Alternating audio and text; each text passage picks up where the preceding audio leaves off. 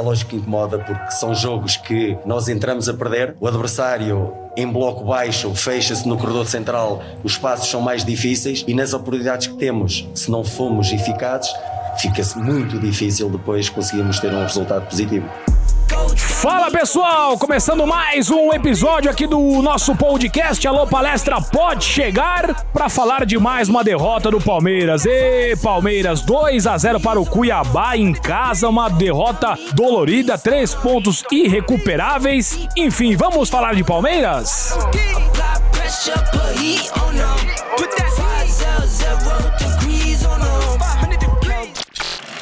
Avante palestra! É isso, pessoal. Dando início ao nosso episódio de hoje do Alô Palestra Pode Chegar, nosso podcast voltado para a Sociedade Esportiva Palmeiras, com mais uma derrota e uma derrota dolorida, né? Uma derrota irrecuperável no Campeonato Brasileiro, três pontos deixados para trás, com um gol, né, marcado pelo Cuiabá logo no primeiro minuto de partida. Inacreditável como o Palmeiras consegue entrar totalmente desconcentrado em um jogo importante também, né? Porque esses três pontos valem tanto quanto qualquer outros três pontos, mas é claro que o time nitidamente entrou relaxado e tomou o gol logo de cara, o que mudou completamente a história da partida. O Palmeiras teve que sair para tentar jogar, e aí as dificuldades ficam enormes, a qualidade técnica fica realmente evidente, né? Que falta qualidade técnica, mas enfim, no primeiro tempo foi isso. O Palmeiras tomou um gol logo com um minuto, e aí teve que correr atrás do marcador. Teve um lance bastante polêmico, até agora não consegui identificar realmente o impedimento do Dudu num gol que foi feito pelo Zé Rafael, a linha traçada no corpo do jogador, uma coisa meio,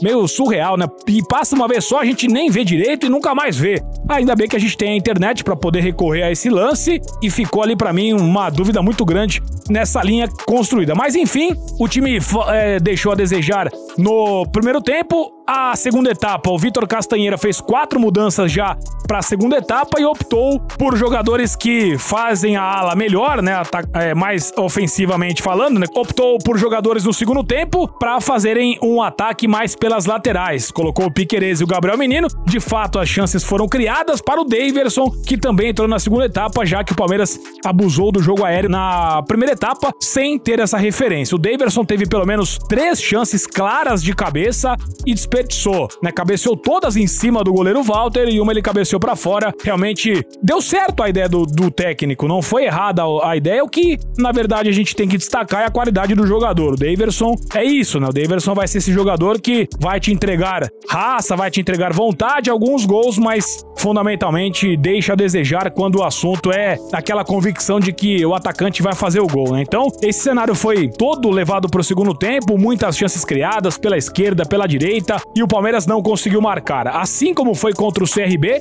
a história se repetiu, um time que teve mais de 30 finalizações, 7 apenas no alvo, né? Realmente fica muito evidente essa questão de qualidade na hora de finalizar. Né? O trabalho do Abel Ferreira no jogo de hoje nem dá pra gente poder contestar tanto, porque as ideias dele acabaram surtindo efeito. O Palmeiras criou pelo alto, Acontece que o Daverson desperdiçou. Ah, mas por que não colocou o Luiz Adriano? Reconhecidamente, o Luiz não é um jogador que tem o, o jogo aéreo como o seu ponto forte, diferentemente do Daverson, né? Tanto é que a bola foi pro Daverson, ele conseguiu finalizar de cabeça, mas realmente faltou qualidade. E é claro que também né, a gente tem acompanhado muitas perguntas de por que liberaram Borja. Acontece que o Palmeiras tem muito atacante e o Borja era um dos mais valorizados. E para se desfazer do Daverson é mais difícil, por exemplo. E por isso o Palmeiras fez o negócio com o Grêmio pelo Borja e hoje fica evidente porque realmente nem sei se o Borja faria os gols que o Daverson perdeu. Mas é claro que essa questão tem que ser levantada e chama atenção também o fato do time entrar muito desligado. É capaz de fazer um grande jogo, como foi na terça-feira contra o São Paulo, um jogo praticamente perfeito contra o Tricolor e hoje entra é, totalmente desfocado e toma um gol logo de cara. E aí a gente sabe que fica difícil virar. Todas as alterações foram feitas e não surtiram efeito. O William entrou, tentou alguma coisa, não conseguiu. Scarpa entrou muito mal, né? Foi ali também é um jogador que tentou,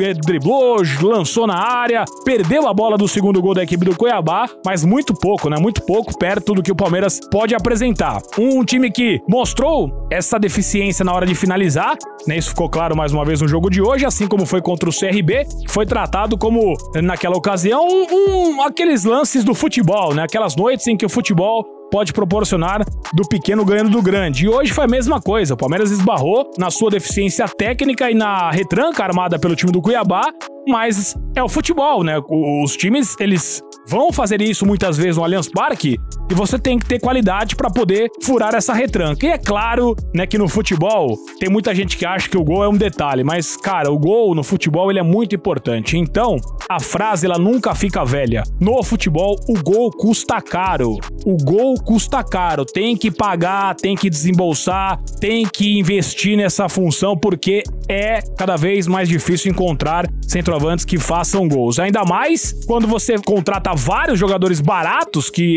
aparentemente fica, né, você coloca no orçamento, mas aí o barato sai caro. Então, eu acho é, que o Palmeiras vacilou nessa questão, muitas vezes não precisou né, desse atacante para poder ganhar as partidas, mas quando precisa, fica evidente essa falta de qualidade no setor ofensivo. Agora, a disputa do Campeonato Brasileiro fica bastante complicada, porque o Palmeiras vai ficar muito atrás, vai focar ainda mais as suas atenções para Libertadores da América somente daqui a um mês. E fica essa questão. Mais um ano ímpar em que o Verdão não consegue ir bem depois de um ano com sucesso. Vai ficar uma pressão muito grande, né, para cima dessas duas partidas contra o Galo pela Copa Libertadores da América. Então você, torcedor do Palmeiras que acompanha nosso podcast, já vai se preparando porque emoções não faltarão. E vamos ver como é que o time vai encarar essa derrota para o Cuiabá no Allianz Parque. Siga a gente nas redes sociais, arroba alô palestra pode. E se você entende que pode contribuir com o projeto, nós estamos com a chave Pix, alopalestra.gmail.com. Volta essa semana ainda com o material completo do Palmeiras derrotado para o Cuiabá. E Palmeiras não dá sossego pro seu torcedor nesse domingo. Derrota por 2 a 0 minha rapaziada.